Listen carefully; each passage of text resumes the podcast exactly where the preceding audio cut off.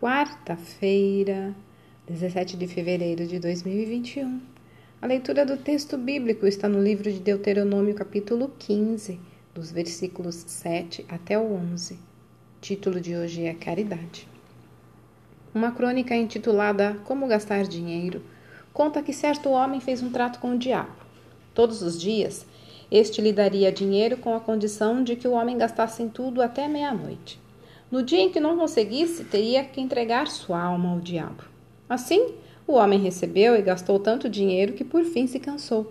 Procurou o diabo e disse: Aqui está minha alma, não tenho mais onde gastar. Eu já tenho tudo e muito mais. O demônio encarou a vítima e perguntou: Você nunca ouviu falar em caridade?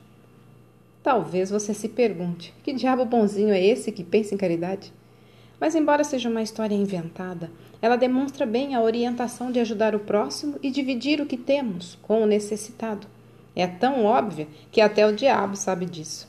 Gastar, acumular e apenas pensar em si mesmo é um grande mal.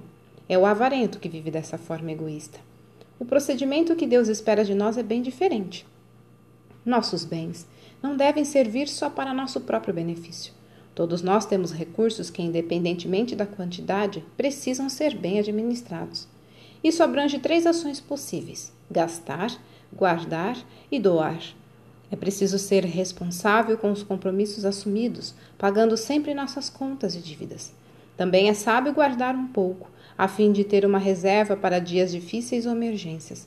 Mas precisamos igualmente manter os olhos abertos para ajudar o próximo socorrer o necessitado e auxiliar o trabalho de evangelização. Deus é quem nos sustenta e Ele demonstra seu amor dando-nos o necessário para suprir nossas carências. Da mesma forma, nós demonstramos amor ao próximo e, por tabela, ao Senhor, quando compartilhamos o que temos para prover socorro a quem está em necessidade. Olha, a alegria de doar é mais satisfatória e duradoura do que a de acumular. Texto retirado do presente diário da Rádio Transmundial, edição 24.